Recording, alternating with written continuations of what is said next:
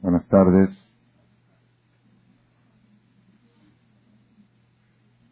Hoy, día martes, día miércoles 26 de Iyar, 41 del Omer 5759.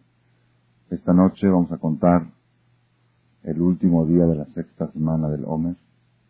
Ya vamos a estar a una semana de la gran fiesta del pueblo de Israel, la fiesta de Hagashavuot la fiesta más trascendental de este pueblo, que sin ella el pueblo no existiría. El pueblo existe por Hagashavuot. Hagashavuot es la fiesta de contrato de matrimonio que hizo el pueblo de Israel con el Creador. Tú serás mi esposa y el pueblo judío se declaró fiel, ser fiel esposa a Dios, no cambiarlo por otro y Dios se comprometió a ser fiel marido y no, y no tener matrimonio ni relación con otro pueblo más que con el pueblo de Israel. Nunca, aunque se porte mal, el pueblo de Israel, aún que se enoje con ellos, enojo como se enoja marido y mujer, pero no existe el divorcio. En el matrimonio del Creador con el pueblo de Israel no existe el divorcio. Un pacto eterno fue declarado en la fiesta de Hag por eso es la fiesta más importante que tenemos en el calendario hebreo. Hay una cosa que vamos a desarrollar en la clase de hoy relacionada con esa fiesta, ya que estamos preparándonos para recibir esta fiesta. Ustedes saben que todas las festividades judías llevan un nombre que las identifica, un nombre que representa la esencia de esa fiesta.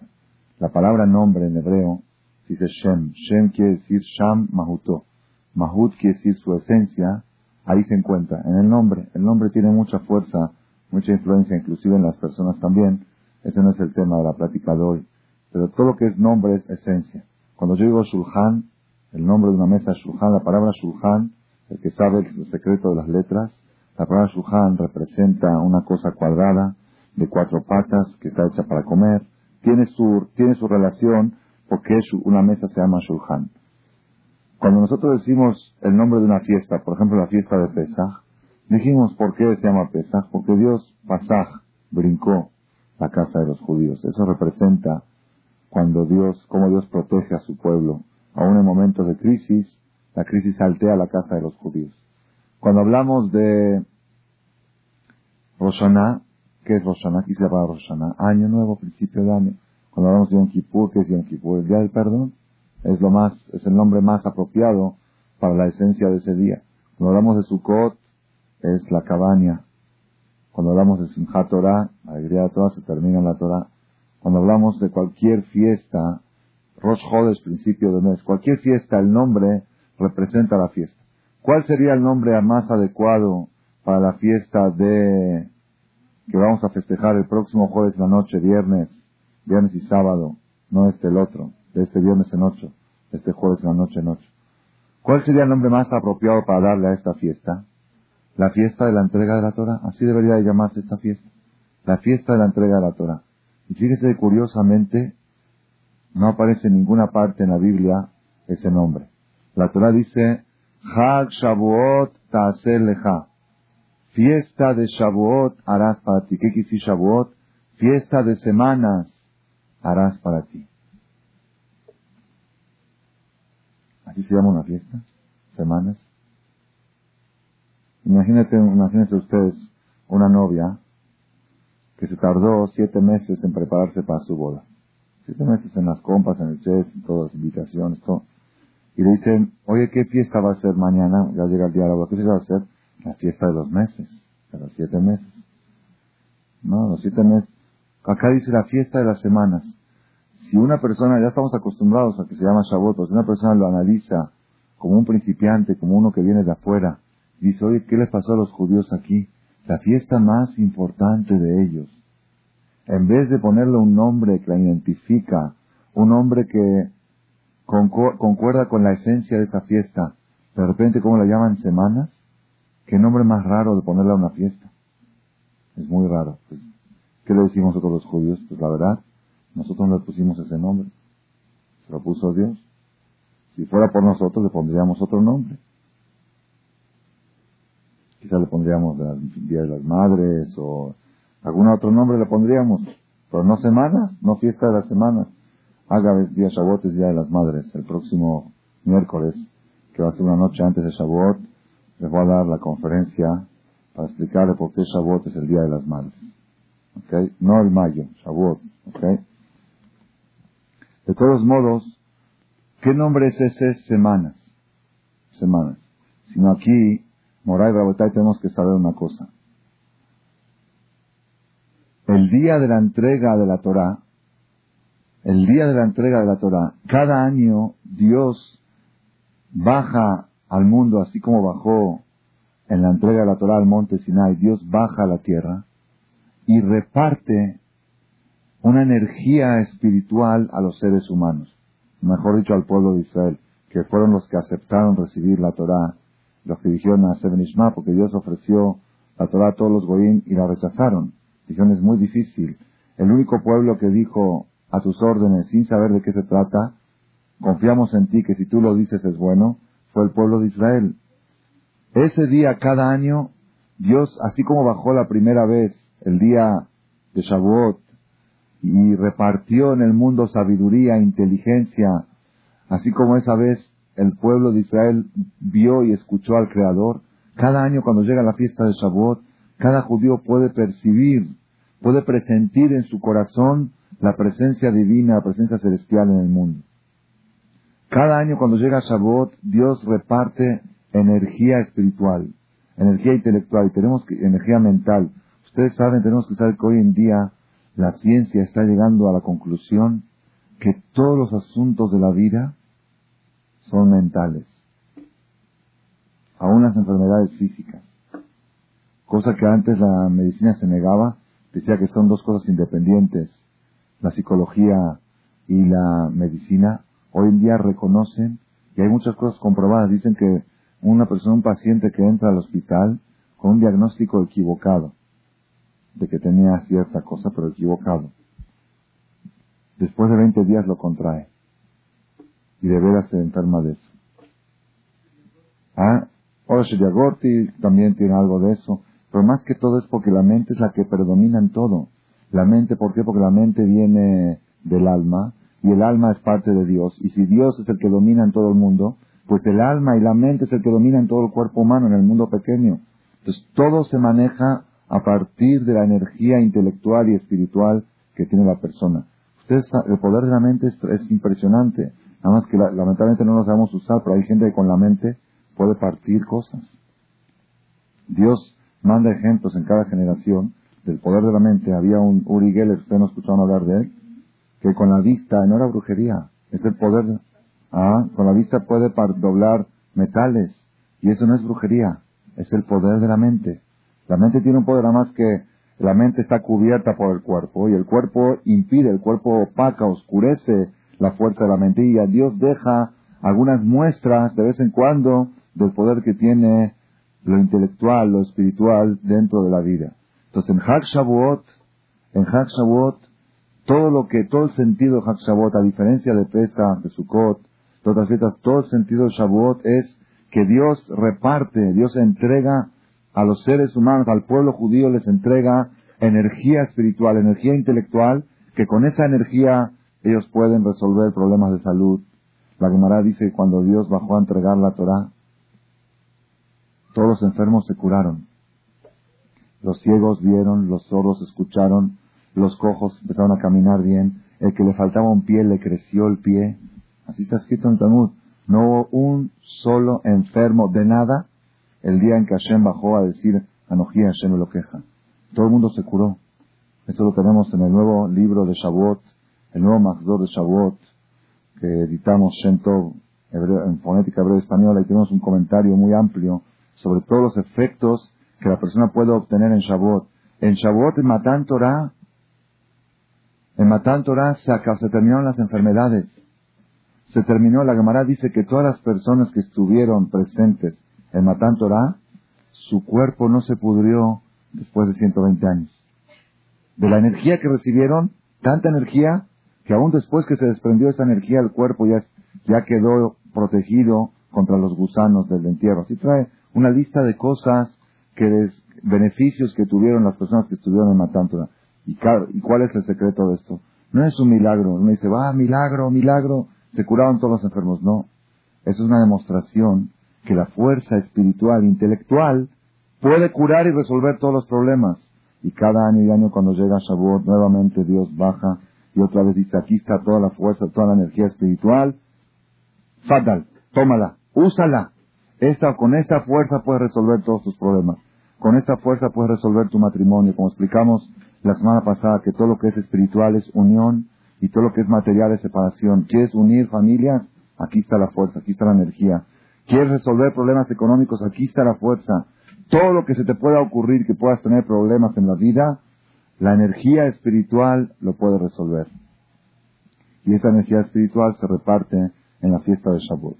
La pregunta es otra vez, ¿por qué se llama Shavuot? ¿Por qué se llama semana? Si tan, tan, yo, yo, la llamaría la fiesta de la energía, la fiesta, la fiesta de lo espiritual, la fiesta de lo intelectual, la fiesta de la entrega de la Torah. Cada nombre que quieran. ¿Por qué fiesta de las semanas? Escuché ahora el fin de semana pasado viajar con vaca, escuché un cassette de un jajam. ¿Qué tiene que hacer una carretera? Si es larga, una hora y media, una hora y cuarto, y cuando hay tráfico en el periférico son dos horas. Entonces uno, si quiere seguridad para no chocar y no desesperarse, ponen un cassette, ahí está, un cassette. Yo también pongo cassette, pero de jajamín, no de, no de cualquiera. Ok.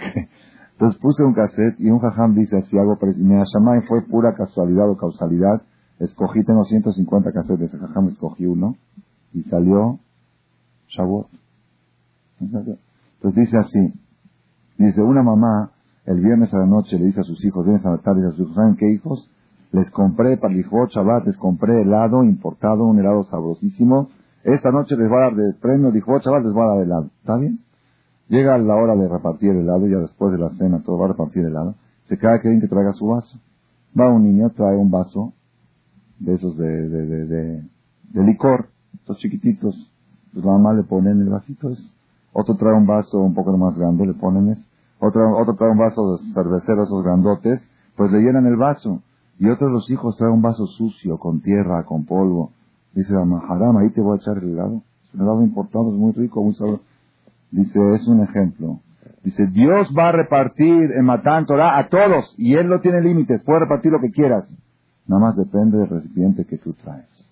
Si tú traes un vaso grande, te lo van a llenar. Si traes un vaso más pequeño, más pequeño. Y si tu vaso está sucio, está polvoso, está enlodado, pues no, Dios dice, haram, una cosa tan bonita te la va a poner en un recipiente enlodado. Me da lástima, mejor la dejo en el conje.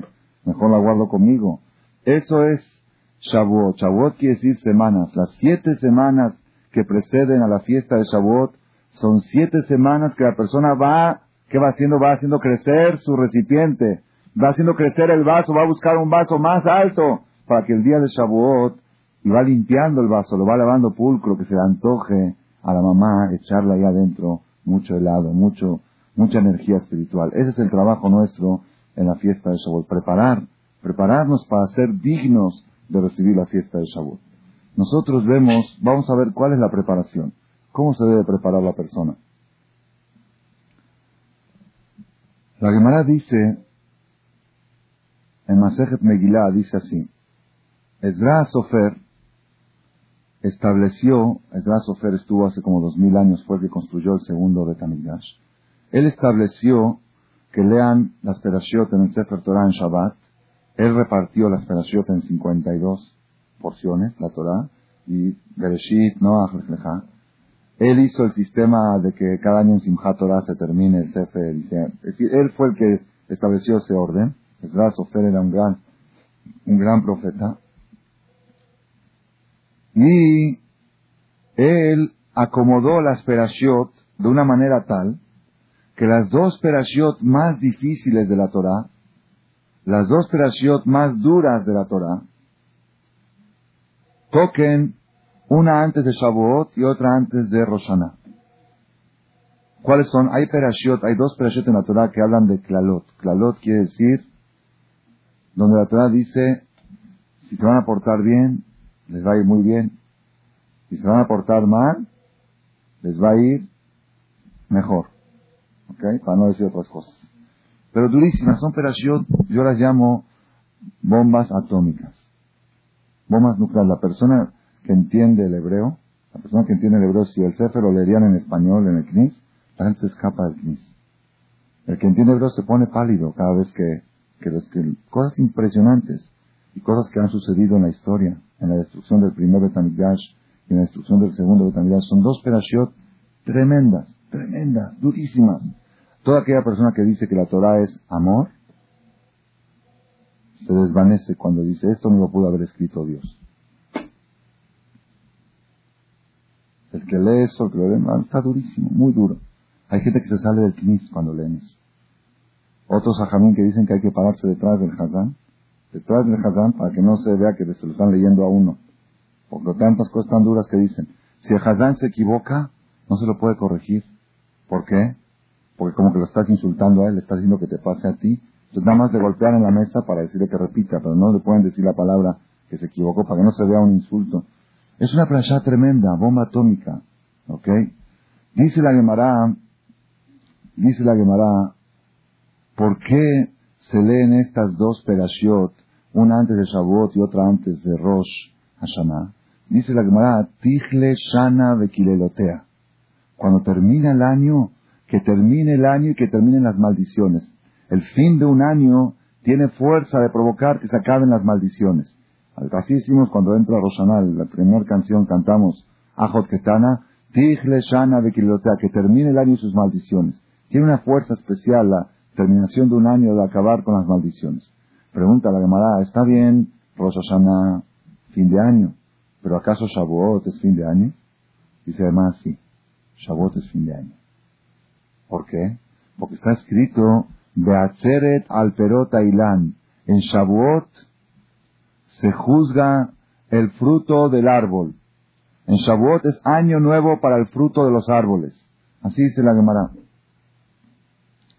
Y por eso es Tichle Shana Bekrota. de la próxima semana, el próximo miércoles, que va a ser la última noche del año, según esto, vamos a explicar este concepto, por qué Shavuot es fin de año, qué quiere decir que se juzga el fruto del árbol, cuál es el motivo de la desvelada, por qué se, acostumbra a tomar leche la noche de Shavuot, muchas cosas preciosas sobre la fiesta de Shavuot la próxima semana.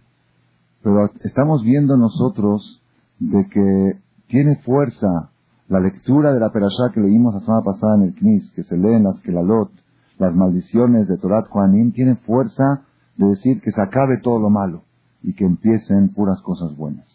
Quiere que la fiesta de Shavuot, dentro de toda su energía, incluye que la persona puede concluir con todo lo negativo y empezar algo positivo en su vida. Todo lo que es clara, cuando hablamos de maldiciones, todo lo que es negativo, todo lo que es pleitos, todo lo que es diferencias, todo lo que es... Ustedes saben, una de las maldiciones que dice la Torah, lo hablan en la operación pasada, dice que van a comer la carne de sus hijos y de sus hijas. Así dice la Torah. Entonces dicen los hajamim que esto se puede, se puede entender como veraja, ¿cuál es? Que van a poner, van a poder, hay papás que no pueden comer en casa a sus hijos porque no son kosher. Entonces van a poder comer carne de sus hijos y de sus hijas. Es decir, que los hijos van a comer kosher y las hijas también y el papá va a comer, para poder comer en casa de los hijos. ¿Ok? Es una explicación positiva. La fiesta de Shavuot tiene la, la energía y la capacidad de eliminar todo lo negativo y empezar algo positivo. Cuando el pueblo de Israel, acá viene uno de los temas más importantes que hay, yo creo, en el judaísmo, que necesitamos aclararlo antes de llegar a Matán Torah. Cuando Dios llegó a Arsinai a entregar la Torah, preguntó, ¿quieren la Torah los goyim? No, quieren, no. Israel, ¿quieren la Torah? Naase benishma. Naase benishma es lo máximo que hubo en la historia. Lo máximo, en el momento en que el pueblo de Israel al unísono, todos juntos, ¿saben qué quiere decir? Una sola voz, una sola voz en coro. Si yo ahora les digo a ustedes, Rabotai, tengo programado un seminario para el próximo fin de semana, ¿quieren venir? Ah, no, todos van a decir todos. Si unos van a decir, tengo que preguntar a mi marido, otros van a decir, tengo que hacer esto, tengo, que ver, eh, hay que, esta fecha no me queda bien, mi hija se tiene que aliviar. Cada uno va a tener una respuesta. Viene Dios y dice, les voy a entregar no un fin de semana, les voy a entregar un legado de vida, de por vida, para ustedes, para sus hijos, para sus nietos, para sus bisnietos. ¿Aceptan? Déjanos hacer una junta, una reunión la familia, vamos a ver con, la, con el GEMIE, con la mesa directiva, hacer después otra junta y decidir y reunirse, hacer votación. Kol Ejad, una sola voz, todos juntos. Gritaron, Naase Benishma. Lo que tú digas, vamos a hacer. Pero ustedes ya saben lo que les voy a decir. No, si tú lo dices, es bueno. Es como que tú vas con el doctor. Y el doctor te dice, te voy a recetar algo para que te cures. ¿Qué le dice? Pues lo que me escriba, voy a ir a la farmacia y lo voy a comprar. ¿Por qué? ¿Por qué? Porque quieres, ¿por qué? Porque le confías. Tú confías en tu doctor. El doctor no tiene ningún interés, aunque muchos sabemos que sí hay acuerdos entre doctores y laboratorios. Sí sabemos que existen. Y por eso cada uno te recetan distinto para lo mismo. Depende del contrato que tiene.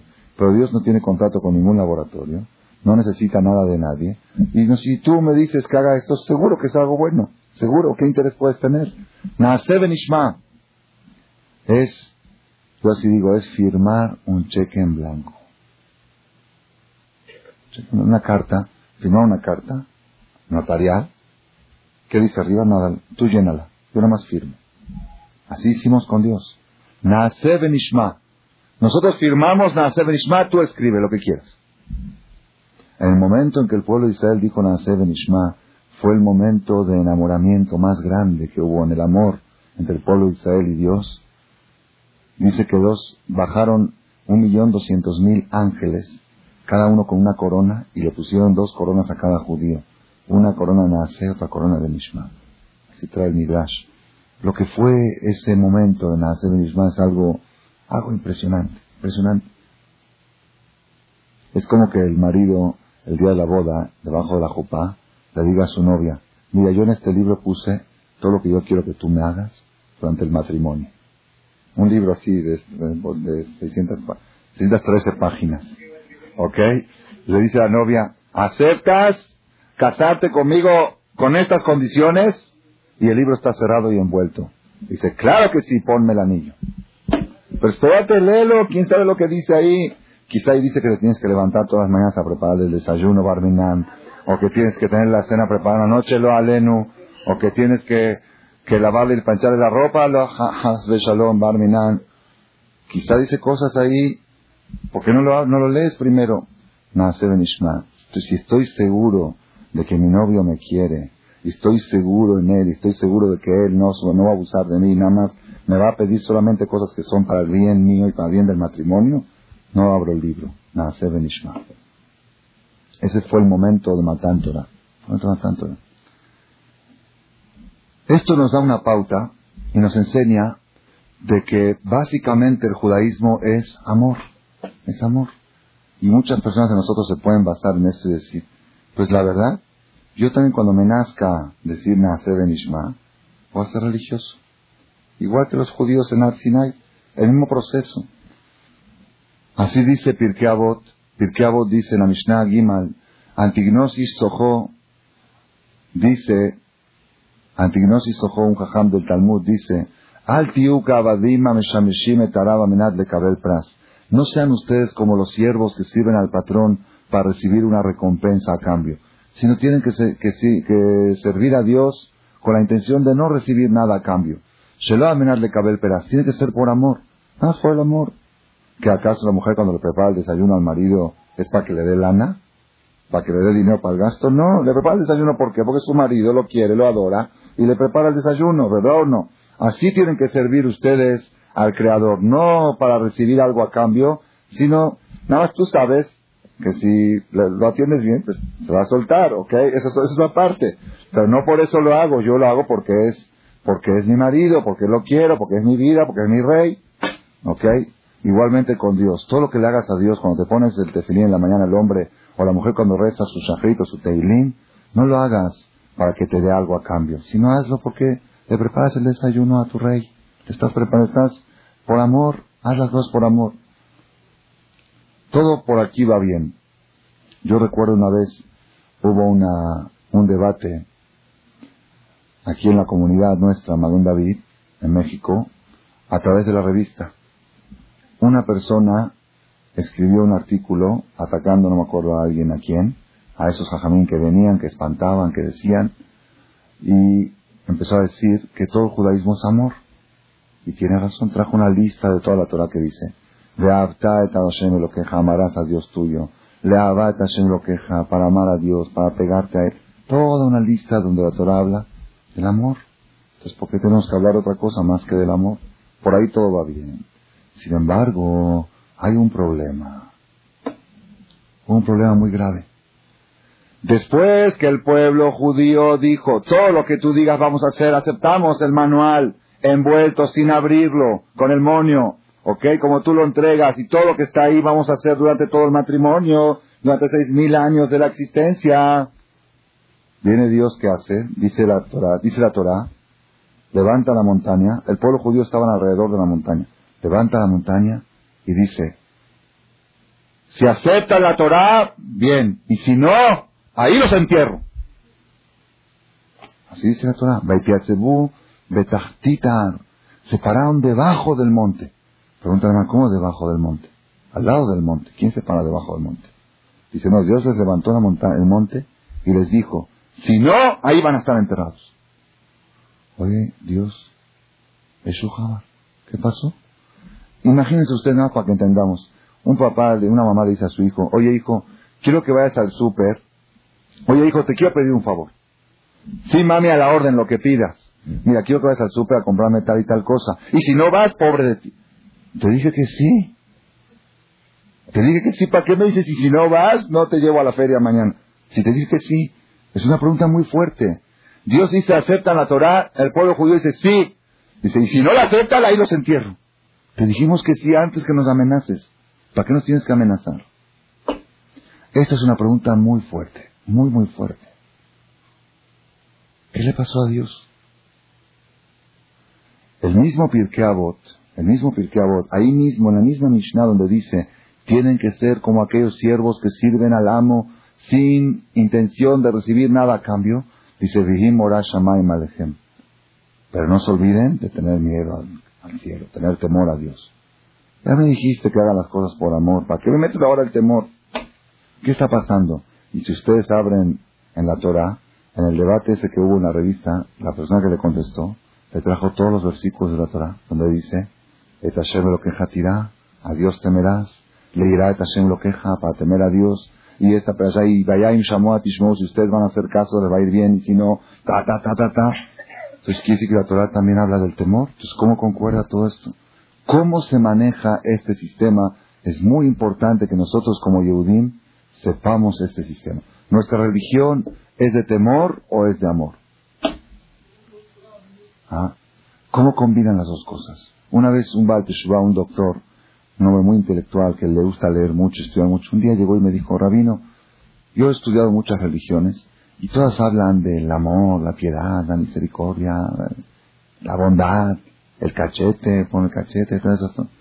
Dice, ¿nuestra religión habla del temor o es puro amor?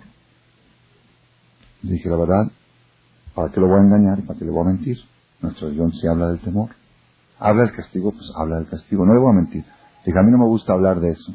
Mi sistema de acercar a la gente no es ese. Pero la Torah sí lo utiliza. Me dice, ¿dónde? A ver, ¿dónde? ¿Me lo puede mostrar? ¿Dónde? ¿Dónde? Ustedes saben que todas las religiones falsas, esto lo leí ayer en la clase con los hombres en Maimónides. Maimónides dice que todos aquellos que se rebelaron contra los hajamim y formaron nuevas sectas y nuevas religiones, los Tzadokim y los Baitosim, y Yeshu y Machshemoy, todas las sectas que salieron de la Yeshivot, porque salieron de la Torah, de ahí salieron, ellos cuando salieron renegaron todo. Cuando renegaron todo, no tenían seguidores. Nadie los pelaba. Se dieron cuenta que así no van a tener éxito. Entonces tenían que tomar algunas cosas sí y algunas no. Entonces, ¿qué tomaron? Tomaron la Torah escrita, sin la Torah oral, la pura Torah escrita, y la Torah escrita la tergiversaron, la explicaron como ellos quieren, y escogían nada más las partes bonitas, las partes que a la gente le gusta. Respeto a los padres, el respeto al prójimo, amarás al prójimo mismo, el amor, la ayuda social, la acá, las cosas bonitas a la gente, ah, qué bueno, pues la verdad sí, este jajá me gusta, ¿por qué? No presiona, nada más habla de cosas sociales, bonitas, agradables, la mesa de Shabbat, la reunión de la familia, hasta ahí nomás. Esas son las nuevas religiones de los Sadokim, los Baitosim y de los jesuitas y de los reformistas el día de hoy. Pues sí, vente con tu mujer, siéntate al lado de ella. Ya saben que es segulá, es una segulá muy buena para que haya silencio en el knis, que se siente la esposa al lado de uno. Pues están peleados hombre y mujer, no platica. Así dicen que por eso ahí hay tanto silencio en los knis de ahí. Eh, se encuentra uno con sus amigos, se pone a platicar, está con su esposa, están enojados, no hablan. Ok, es segulá para callar. Eso sí es para hacer un poco de humor. Pero ven al knis, escucha el violín, como toca Idgadal, Beit Kadash. Es bonito, con coro, con... Eso es religión. Sin embargo, estudiamos nuestra religión y vemos que no es así. ¿Cómo, ¿Cuál es la respuesta? Es, Moray Verabotay, tenemos que saber un secreto muy grande. Cuando Dios le dijo al primer hombre, Adam Arishon, todos los árboles puedes comer, menos un solo árbol. El árbol que está en el centro del jardín, no lo comas. ¿Qué le dijo? ¿Qué le dijo después? Porque el día que lo comas, vas a morir. Están a Dios, espérate. ¿Cuándo amenazas a un niño? Después que se revela varias veces, que ves que no hace caso, ya tienes que usar el arma. Decir, ¿sabes qué, hijo? Si te portas mal, domingo no vas. O no te llevo a casa a tu tía, o no vas a casa a la abuelita, o algo. Pero la primera vez que le dices algo a tu hijo, le dices, y si no lo haces, pobre de ti. La primera vez que Dios habló con el ser humano, le puso la amenaza al lado. ¿Cómo, cómo, cómo se entiende esto? Tenemos que saber, Rabotai, una cosa muy, muy interesante, muy interesante. Pele, pele, plain. La verdad, hay que profundizar y analizar esto. Es increíble. Una persona, por ejemplo, utiliza la línea telefónica de su casa hace llamadas y habla con, con su marido, con su familia, con, su, con todo lo que necesita llamar, hace los pedidos al súper, todo lo que uno necesita llamar. Llega la cuenta, llega la cuenta a fin de mes, 600, 700 pesos. Va uno y paga la cuenta. ¿Por, ¿Por, qué paga uno la cuenta telefónica? ¿Por qué? Mora Miriam. Así no se habla. ¿Por qué uno paga la cuenta telefónica? No, no, no es por eso, es un error. Yo la pago porque la usé. Si yo la usé, ¿verdad o no? Si yo utilicé algo, si tú entras al restaurante y comes, ¿por qué pagas la cuenta? ¿Porque está el poli ahí afuera? no, no por eso. Pagas la cuenta, voy, comiste, tienes que pagar. Usaste la línea telefónica, tienes que pagar. Usaste la luz, llega la cuenta de luz, de recibo vas y lo pagas. Usaste el agua, el mantenimiento del edificio, vas y lo pagas. Esa es la lógica natural de las cosas. Y así debe de ser. La persona tiene que ir a, a, a, a teléfonos de México y decir, vengo, Leshem Yehud, Kuchabri, Kushinte, Beahavá, vengo con amor a pagar mi número. ¿Por qué? Porque gracias a ustedes yo me ahorré cuántas salidas a la calle con una llamada telefónica, resolví muchos problemas. Muchas gracias a Teléfonos de México. Aquí está, merecen, me corresponde. Aquí están mis 700 pesos. Así debe la persona de pagar las cuentas telefónicas. ¿Estamos de acuerdo o no? ¿Ya? Sin embargo, todos sabemos qué pasaría si llegan las boletas telefónicas y dicen así, pague, sea honesto, pague antes del 5 de junio. Por honestidad, no hay suspensión. Por honestidad. Ah, ¿qué pasaría? ¿Qué porcentaje de la gente pagaría sus cuentas telefónicas? Yo les digo, a mí me preguntaban a mí personalmente, el primer mes, yo diría, qué bueno que hicieron conciencia de hacer las cosas por amor, ya no siempre amenazando, evite la suspensión, te lo cortamos, y ahí están 24 horas, ni siquiera te dan tolerancia. Qué bueno que hizo uso de razón Teléfonos de México, que la manera correcta de tratar a la gente es por amor. Decirles sea honesto. Entonces yo voy a ser el primero y voy a pagar, no el 5 de junio, el primero de junio voy a pagar. Cuatro para demostrarles que cuando hacen las cosas, ya ve, cuando hacen por amor, la gente responde. Yo voy a Teléfonos de México el día primero a pagar, cinco días antes, para que vean que así se debe de educar a la gente. Muy bien. Próximo mes, pague antes del 5 de julio. Voy a ir el 3, porque el 1 estaba un poquito presionado, tenía gastos, voy a ir el 3. El segundo mes también voy a ir emocionado, todo. Si sigo siendo lo honesto, voy a ir el día del vencimiento, el día 5. El tercer mes, cuando ya llega septiembre, llega justo septiembre, ahora viene Roshaná, mi esposa me dice, oye, necesito un vestido para, necesito para los niños, comprar trajes, esto. Pero sabes qué, yo tengo mucho amor por teléfonos de México y todo. Pero mis hijos me están pidiendo trajes para la fiesta. y mi esposa está viendo un vestido de shopping y esto, y tengo gastos, y vengo de vacaciones, me gasté mucho dinero, yo soy honesto y sí pienso pagar la boleta de teléfonos, pero el mes que viene la pongo en el cajón. Llega octubre, ok, ya son dos recibos de 700, ya son 1400, ok, ¿qué hago en octubre?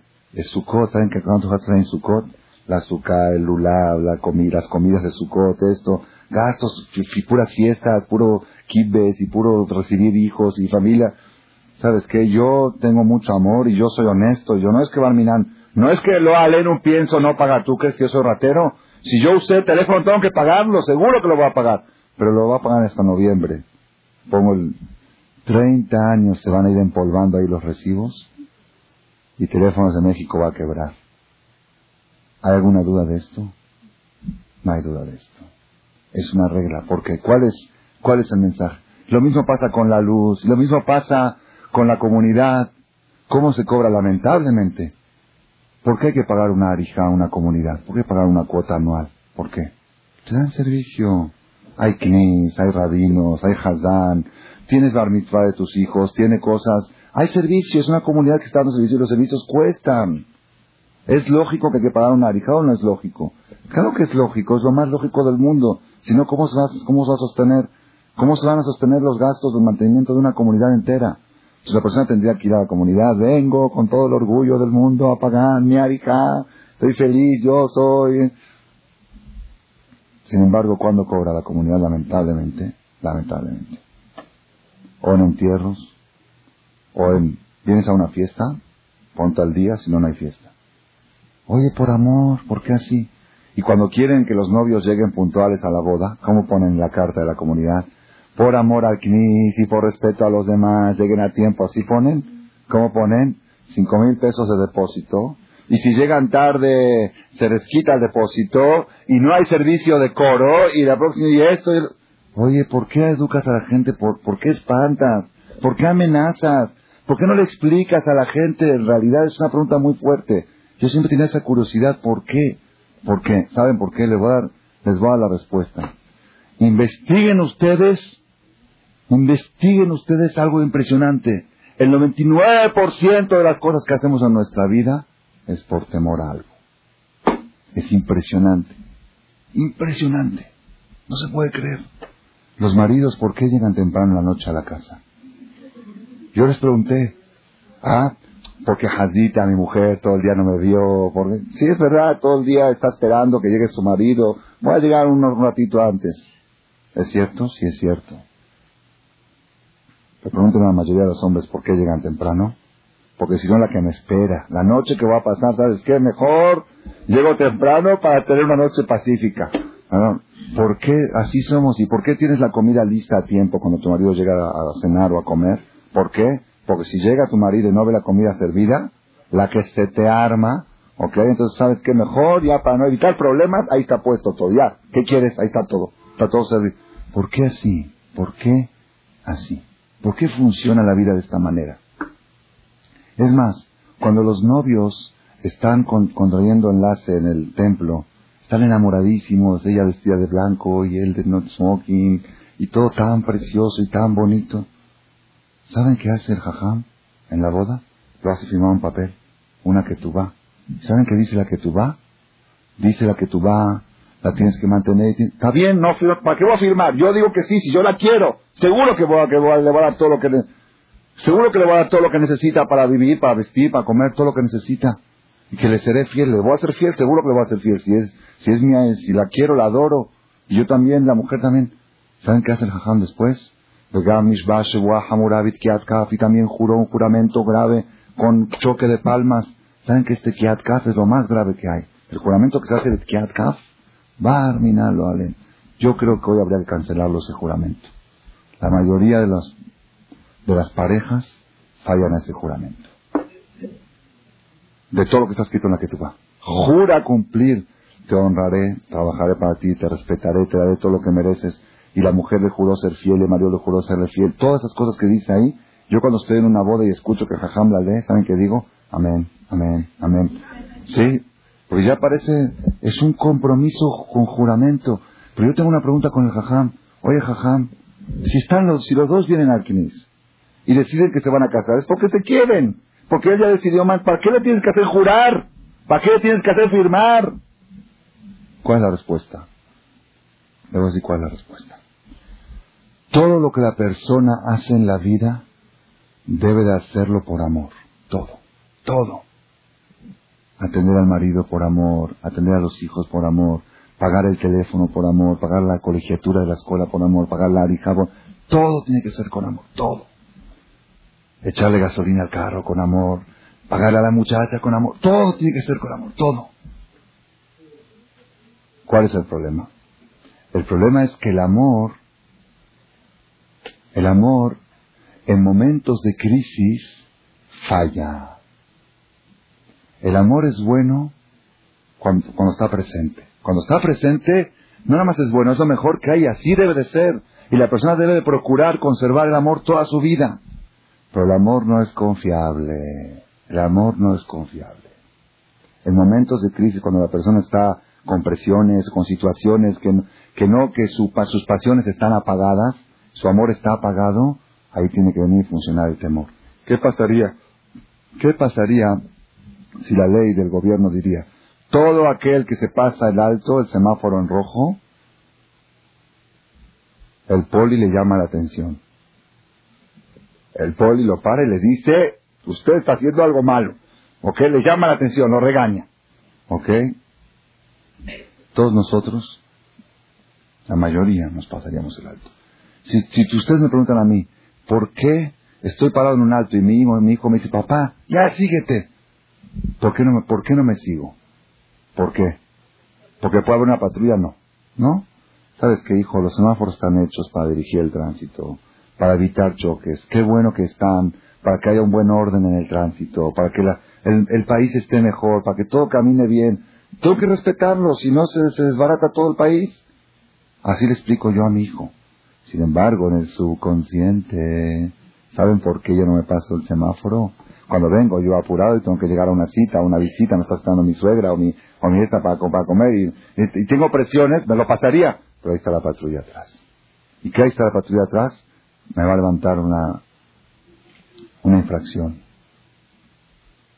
Si me va a regañar, que me regañe, pero me va a cobrar multa. Y no quiero pagar, no quiero que me cueste. Y aparte el relajo, que te pare y que te detenga y todo eso, la licencia y todas esas cosas, ya. ¿Sabes qué? Mejor me quedo parado en el semáforo. Ese es el subconsciente. Moray Verabotay, Moray Verabotay. Si yo le pregunto a una de ustedes, ¿alguna de ustedes ha tenido algún problema alguien con, alguna vez con alguien? ¿Con alguna muchacha ha tenido alguna vez algún problema alguien? No creo, ¿verdad? Pero alguien que haya tenido algún problema con alguna muchacha. Ok, así que. Y a veces de veras ponen a uno en coraje.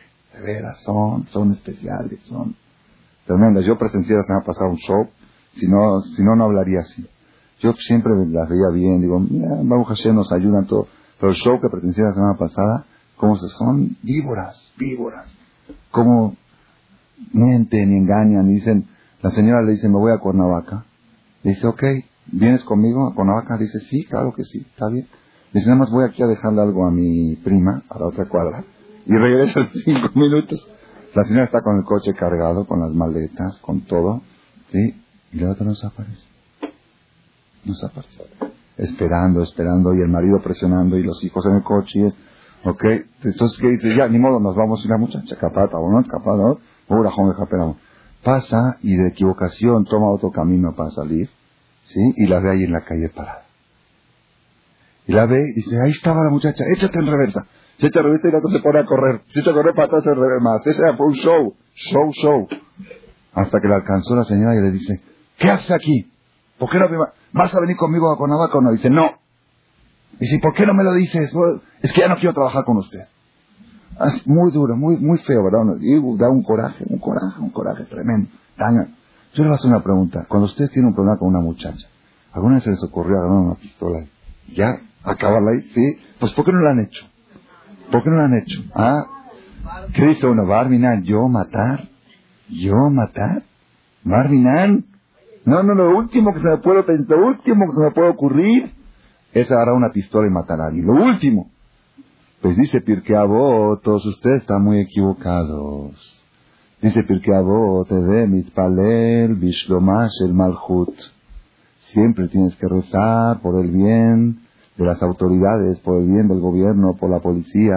Tienes que rezar que haya paz, que haya, que haya autoridad. porque Shilma Lemora, que si no fuera por las autoridades del gobierno, Ish etreu haim belao.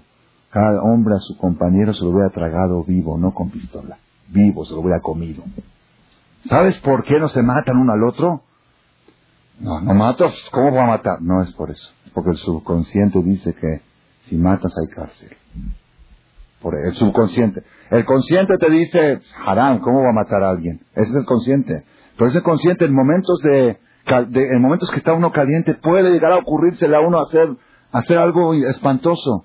Pero atrás en el subconsciente dicen, y si te llega a la policía, te enredas, te complicas la vida, cárcel, eso, sabes que no quiero problemas, mejor no mato. Todo funciona así. Es, es ¿Por qué traigo, traigo extremos? Porque el no matar, todos, todos nosotros pensamos que no matamos por amor, es decir, no por temor, no matamos porque... ¿Cómo a matar? ¿Yo voy a asesinar? Aquellas personas que no matan por amor, les voy a traer la prueba.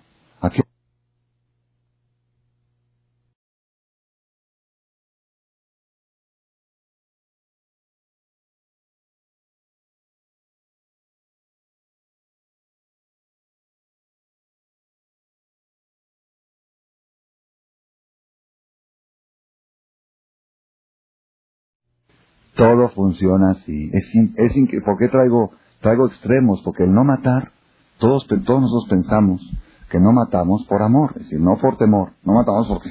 ¿Cómo va a matar? ¿Yo voy a asesinar?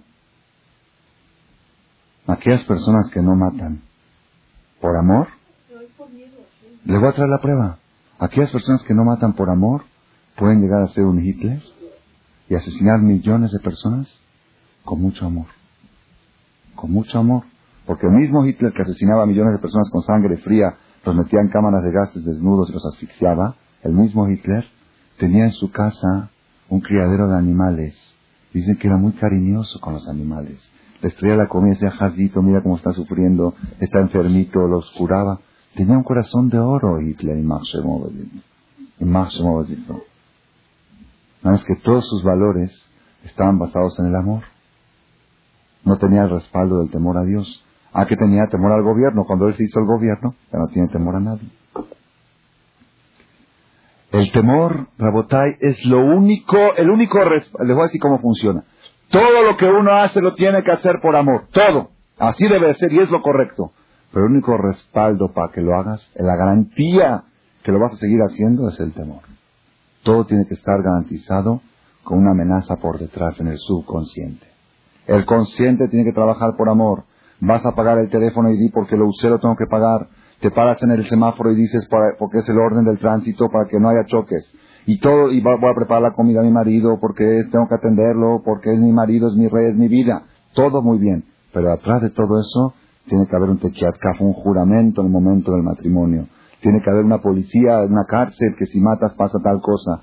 Tiene que haber la perashá que leímos la semana pasada, Viene Dios y dice, ustedes ahora están enamorados y dicen Naase Benishma, entréganos el manual de 613 páginas y todo lo que está escrito ahí lo vamos a hacer sin abrirlo. Ahora porque están enamorados. Pero cuando de repente tengan presiones, tengan situaciones, tengan dificultades, es probable, es muy probable, cuando el amor baje, es muy probable que digan, no, pues está muy difícil, respetar Shabbat como está no está fácil, comer kosher está difícil. Eh, le levantó la montaña y les dijo, y si no, ahí los entierro. ¿Qué quiere decir? En el subconsciente, aun cuando la persona está en lo máximo de su sentimiento de amor, tiene que respaldarse por el temor. Y esto es algo, Moray Brabotay, el único respaldo, el único, las personas tienen que saber, tiene que saber que todos los seres humanos corremos peligro de destruir nuestros valores, de perder nuestros valores, todos. En situaciones de crisis o en situaciones que viene el marido, por ejemplo, tiene mucho amor por su mujer y por eso le va a ser fiel. Pero si de repente viene un Yetzirah y mete un amor extraño, más grande que el de su mujer, ¿quién lo protege? ¿Quién garantiza el tequiat kaf, el juramento que hizo? O el temor que lo descubran, o el temor a algo. Todas las cosas de la vida tienen que estar respaldadas. Nosotros pagamos la cuenta telefónica porque la usamos, pero ¿quién garantiza que cada mes la vamos a pagar a tiempo? Evite la suspensión. Evite la suspensión. Y por eso la Torah todo el tiempo escribe, evite la suspensión. Si quieres, Dios te va a seguir dando vida, te va a dar salud, pórtate bien, evite la suspensión. No quiere decir, volvemos otra vez, aquella persona dice la Gemara, ¿qué quiere preguntar Mora Miriam?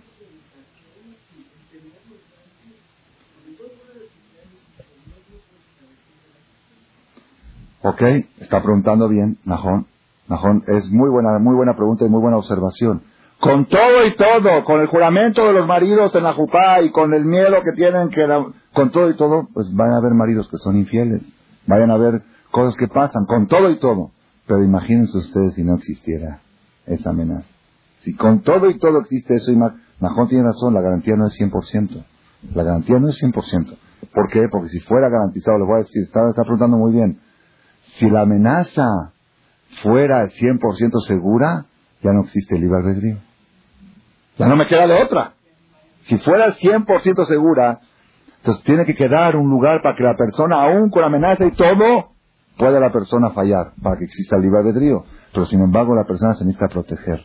Se necesita proteger. Fíjense qué curioso, cuando Dios levantó el monte y les dijo, si reciben la Torah bien, si no, aquí los entierro. Pregunta Rashi, preguntan los Jajamín, el pueblo judío estaba alrededor del monte y Dios levantó el monte, ¿cómo los va a enterrar? Si ellos están alrededor, están fuera del monte. ¿O qué? ¿Movió el monte así, Dios? Si lo movió así, los de aquí no se entierran. Si lo movió para allá, los de allá tampoco. Lo, ensanchó. Fíjense qué curioso, increíble, increíble. Dice la perashá, Mezota Berajá, dice, Behem tukule ragleja. Sí dice el pasuk en la perashá Mezota Berajá, que leemos en Simchat y ellos, el pueblo judío, Tukul Ragleja, se metieron debajo del monte.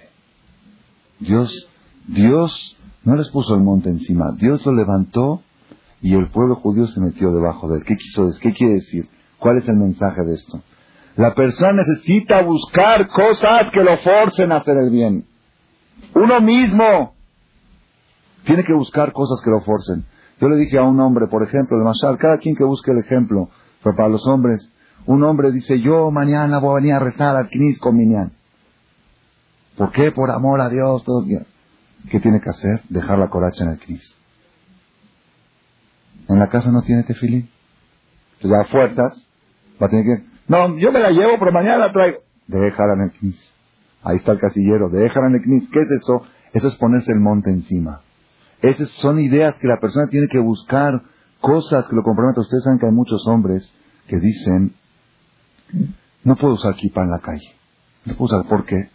Porque voy manejando, a veces digo una grosería a alguien que ve esto, y, si me ven con kipa, entonces no va. Le dije, entonces, ¿qué tienes que hacer? Tienes que usar kipa para no decir groserías. Y es increíble, increíble. Pregúntenle ustedes a los hombres. El hombre cuando tiene kipa se siente restringido.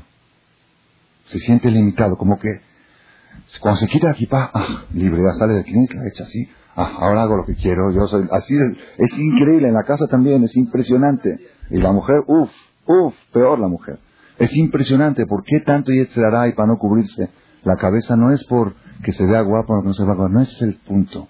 Cuando la persona tiene equipa encima o la mujer cubierta la cabeza, siente un yugo encima de ella, siente que, ¿sabes qué? Mejor ya, ya quiero sentirme, quiero sentirme natural, hacer lo que quiero en el Kini está me tapo, pero en la, en la calle en la casa quiero hacer lo que yo quiero.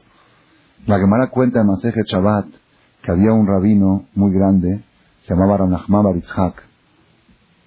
Su mamá, cuando estaba embarazada de él, los brujos, o no, no brujos, los astrólogos, brujería es mentira, pero astrología es verdad, los astrólogos le dijeron, tu hijo va a ser ratero y asesino. Así le dijeron los astrólogos. Tu hijo, nosotros vemos en su estrella ratero y asesino, ladrón y asesino. La mamá, desde el día que nació el hijo en la sala de parto, le puso kipa en la cabeza al niño y nunca dejaba que se le caiga la kipa. Siempre le ponía sus seguritos que tenga kipa y todo el tiempo le decía, si trae mal, le decía, Kase Reshech, cubre tu cabeza y rézale a Dios que seas una persona buena. Dos cosas todo el tiempo la madre decía. El hijo nunca entendía por qué la mamá le repetía, cúbrete tu cabeza y Dice que una vez era chavo, tenía 13, 14 años, estaba sentado debajo de una palmera, una palma datilera con dátiles, particular de alguien, y se quedó dormido ahí en la palma, y luego cuando se quedó dormido se le cayó la equipa, se le cayó la equipa, se, se despertó tan agresivo que brincó, así se brincó, y con los dientes arrancó un racimo de dátiles y se lo comió robado, porque es de alguien el racimo de dátiles. La agresión que la equipa le contiene. La equipa es un medio para que la persona, la equipa es el monte, el monte que Dios pone, que le dice, ¿sabes qué? Aquí estoy yo. La persona es, es increíble, pero es algo increíble. A filo lo más religiosos yo lo siento cuando se me cae la equipa y la estoy buscando, se siente uno desprotegido, se siente uno como que, como que ahora estoy libre, puedo hacer, es que, es a la quefa en la alberca, así se siente, pero luego luego hay que buscar la equipa otra vez. ¿Por qué? El judío tiene que saber una cosa, una cosa, tiene que buscarse la persona. Maimónides, el Rambam dice, Maimónides dice que la presión más fuerte que existe en la humanidad, la presión más fuerte es la presión social. La presión social es lo más fuerte que hay. Lo más fuerte que hay.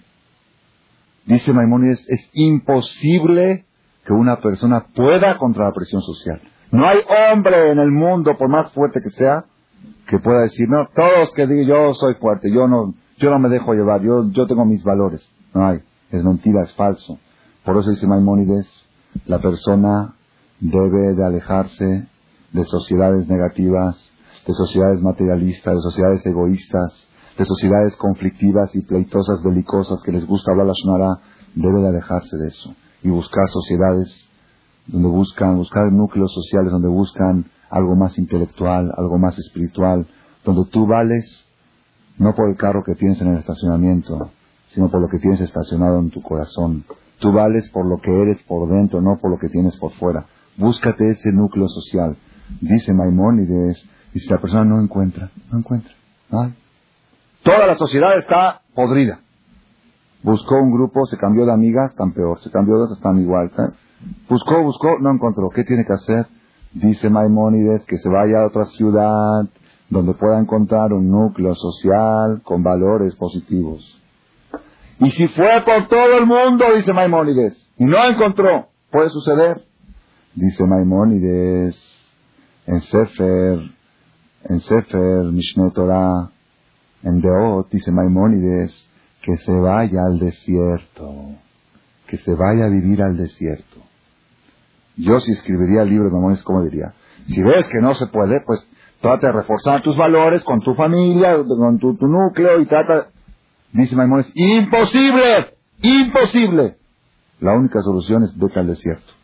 Vete a las montañas a vivir ahí en los pueblitos sin líneas telefónicas, sin celulares. Sin, vete a vivir allá a comer agua, pan y agua y no dejarte influenciar por la presión social. Miren lo que Maimónides nos está enseñando. Nadie en el mundo está protegido, nadie en el mundo. Mucha gente, qué equivocación, qué equivocación. Dice, no, mi hija va acá, va allá, pero ella tiene valores, ella tiene valores. ¿Qué valores? Dice Ajuarores, ¿dónde están los valores? ¿Dónde está? La Gemara dice, en apotrofos la no hay garantía para problemas de sexo, no hay garantía, no hay. El jajam más grande del mundo, del mundo, no puede estar en un cuarto con una mujer que no es su esposa. Así es la halajá, es ley, es hijud. Y si lo hace el jajam, ¿saben qué le hacen al jajam? 39 latigazos.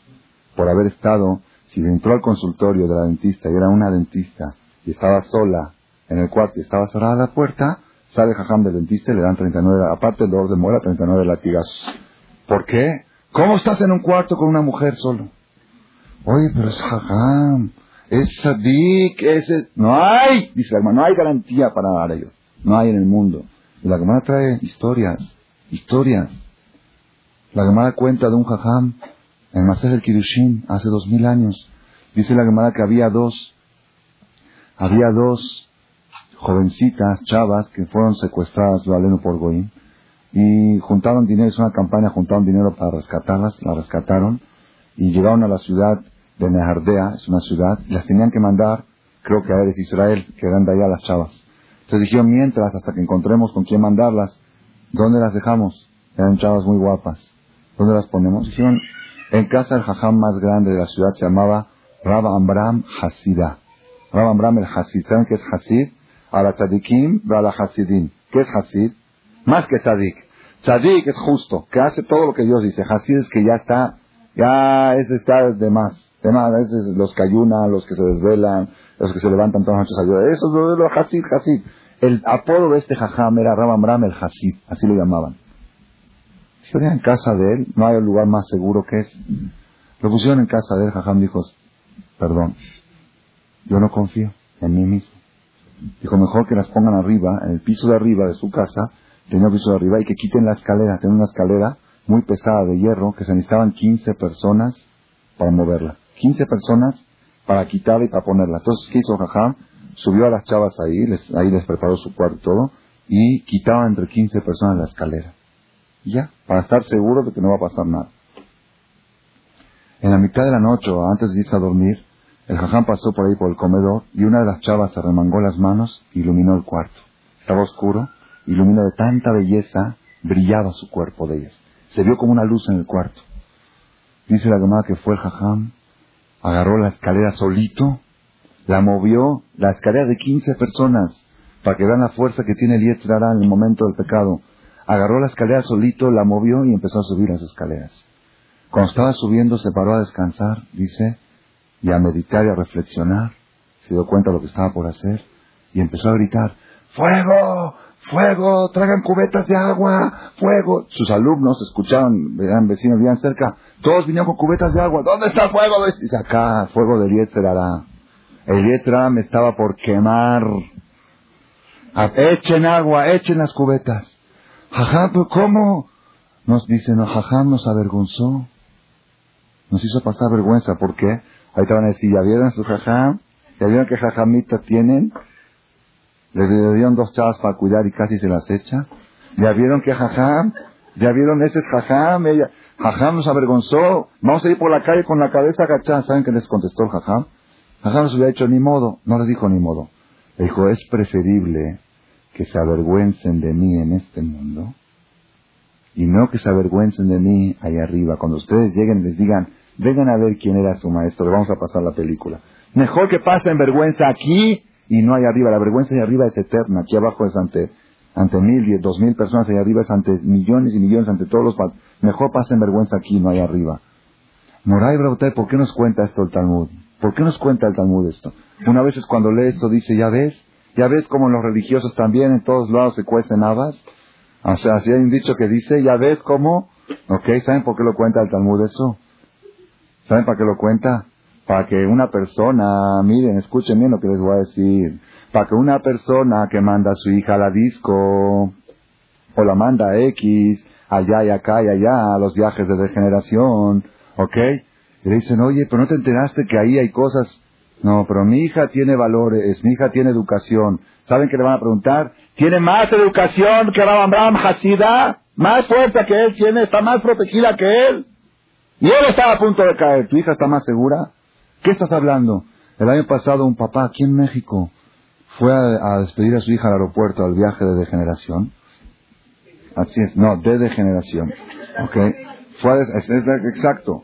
Fue a despedirla, fue a despedirla y de repente la coordinadora, la madrijada, la coordinadora que iba a llevar al grupo, estaba juntando los pasaportes. Dice, ¿y tu frasco dónde está? Dice, ¿trajiste tu frasco? Dice, ¿frasco de qué? ¿Cómo no? En las instrucciones no te dijeron que tienes que traer tus anticonceptivos. Dice, ¿qué es eso? La niña Jacita de veras inocente. ¿Qué es eso? No sabía qué era. Muy bien educada en su casa estaba. ¿Qué es eso? ¿Cómo no sabes? Vete a la farmacia rápido, si no, no subes al avión. No queremos problemas. ¿Saben qué hizo el papá? El papá estaba presente, el papá de la niña. Lo vio con qué naturalidad, lo dijo la coordinadora, con qué. Agarró a su hija de la blusa, así, me contó una persona que estuvo presente y lo vio. A su hija de la blusa dijo, te vienes conmigo, la metió en el carro, no vas de viaje de generación. La persona tiene que saber, Rabotay, no hay que, no hay que atontarse, no hay que atontarse.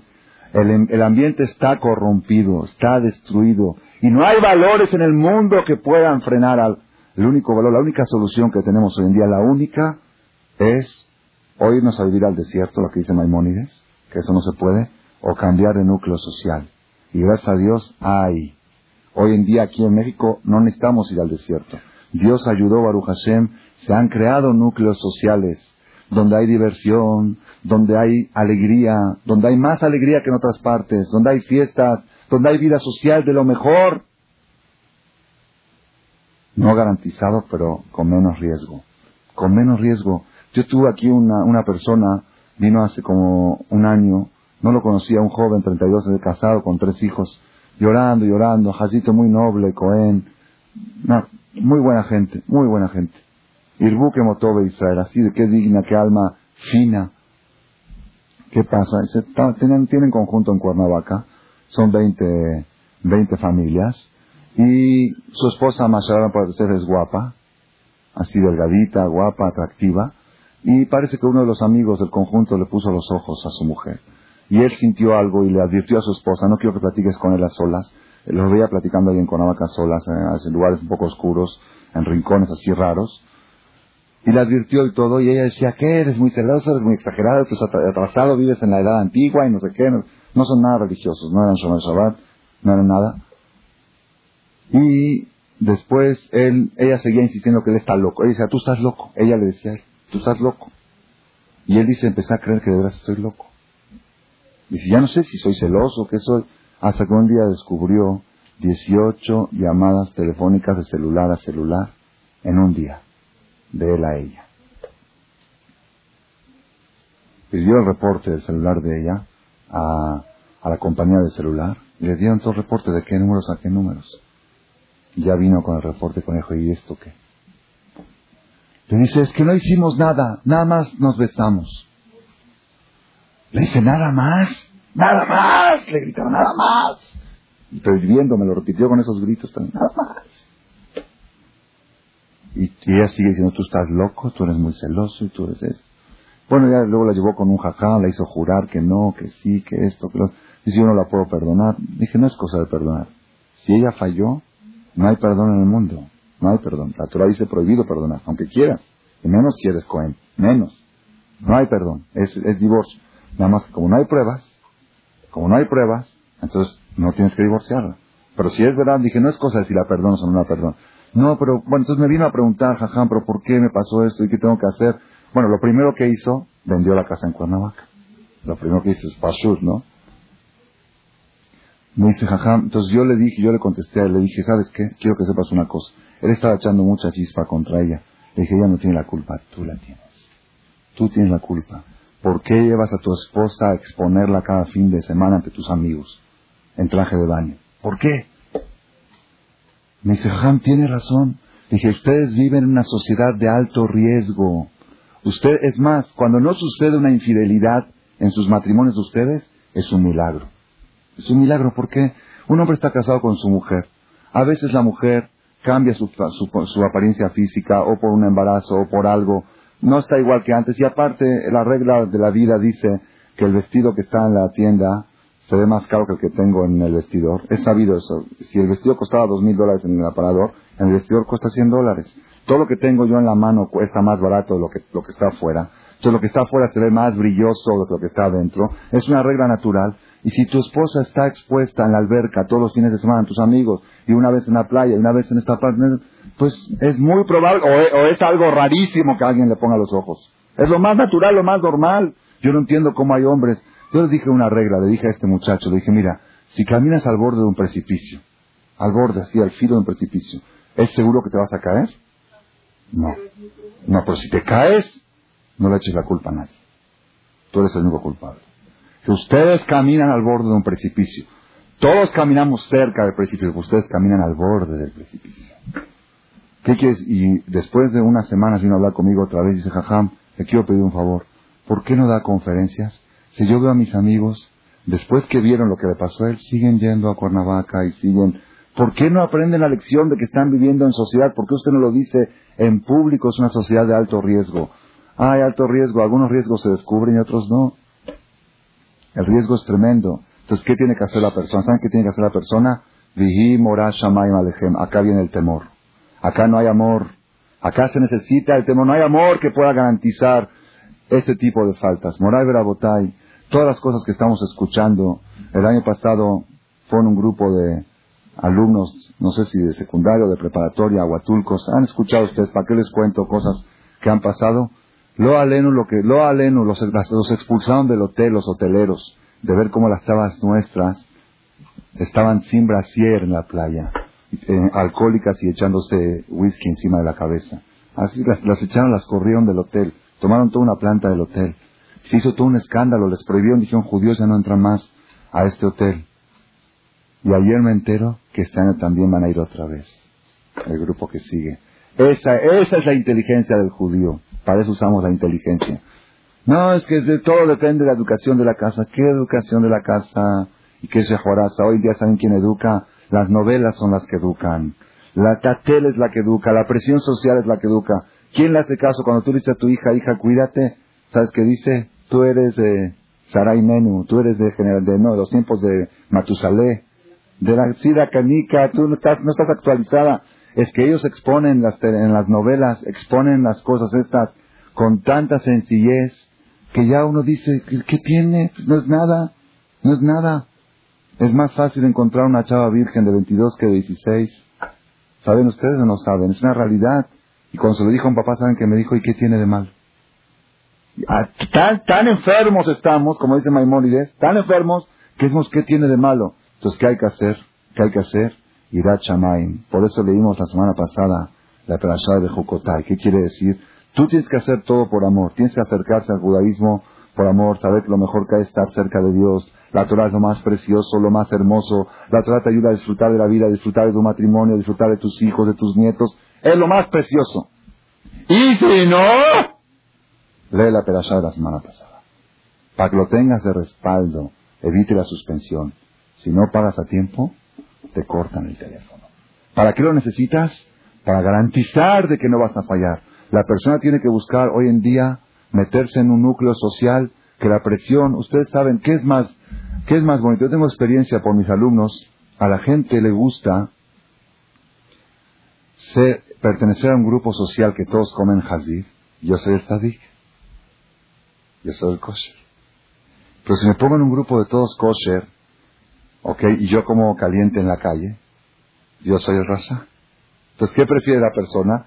Estar en un grupo que dice Pirkeabot, Evezan hablar ayot, busca ser cola de león, velorros la shualim, y no cabeza de zorros, o ratón como le dicen, cola de león y no cabeza de ratón. Más vale pertenecer a un grupo social que por presión te vaya superando a estar en un grupo social que digas, yo soy bueno, yo soy el mejor, yo soy el ejemplo del grupo, ¿ok? Es lo que tenemos que tratar nosotros de aprender ahora que estamos a ocho días de Matán Torah. Nace Benishma es amor y la montaña encima es temor. Pero ¿quién puso la montaña? Dios no la puso, Dios la levantó y el pueblo judío se metió debajo de ella. El judío dijo, Dios, yo sé que ahora estoy enamorado, pero ese enamoramiento quizá pueda bajar. Por favor, quiero estar presionado. El novio va con la novia el día de la boda y le dice al jajam, jajam, yo ahora estoy enamorado de ella, yo sé que, que como estoy ahora, seguro que no le voy a fallar a mi mujer pero no puedo garantizar que este amor no pueda cambiar. Por favor, hágame jurar, hágame firmar para que yo esté presionado a cumplir el amor que estoy haciendo. Hashem Bach nos ayude que sepamos siempre hacer todo por amor, hacer todo por amor y no olvidar de respaldarlo con el temor de evite la suspensión. Y por dejud de eso, Hashem, vamos a recibir, vamos a tener un recipiente muy grande este año para recibir la Torah y toda la energía espiritual que está escondida en Hagashavuot. Buenas noches. Gracias por su atención a este shiur del Rav Malech. Les recordamos que pueden visitar la nueva página de shemtov.org en el internet www.shemtov.org. Actualmente la página cuenta con varias secciones. Noticias sobre las actividades de Shem a nivel mundial, escuchar o bajar las últimas conferencias del Rav Malek, escuchar o bajar la alhaja del día, imprimir o estudiar desde su computadora la perashá de la semana, estudio diario de Gemara, Daf en español, sincronizar su iPod con podcast, un manual para crear su propio CD de las conferencias que existen en la red, adquirir libros con entregas internacionales con la metodología del Rav Malek de español, fonética y hebreo simultáneamente, así como ubicar las ciudades en donde se reparten CDs a nivel mundial. Es que la misbot y muchas gracias.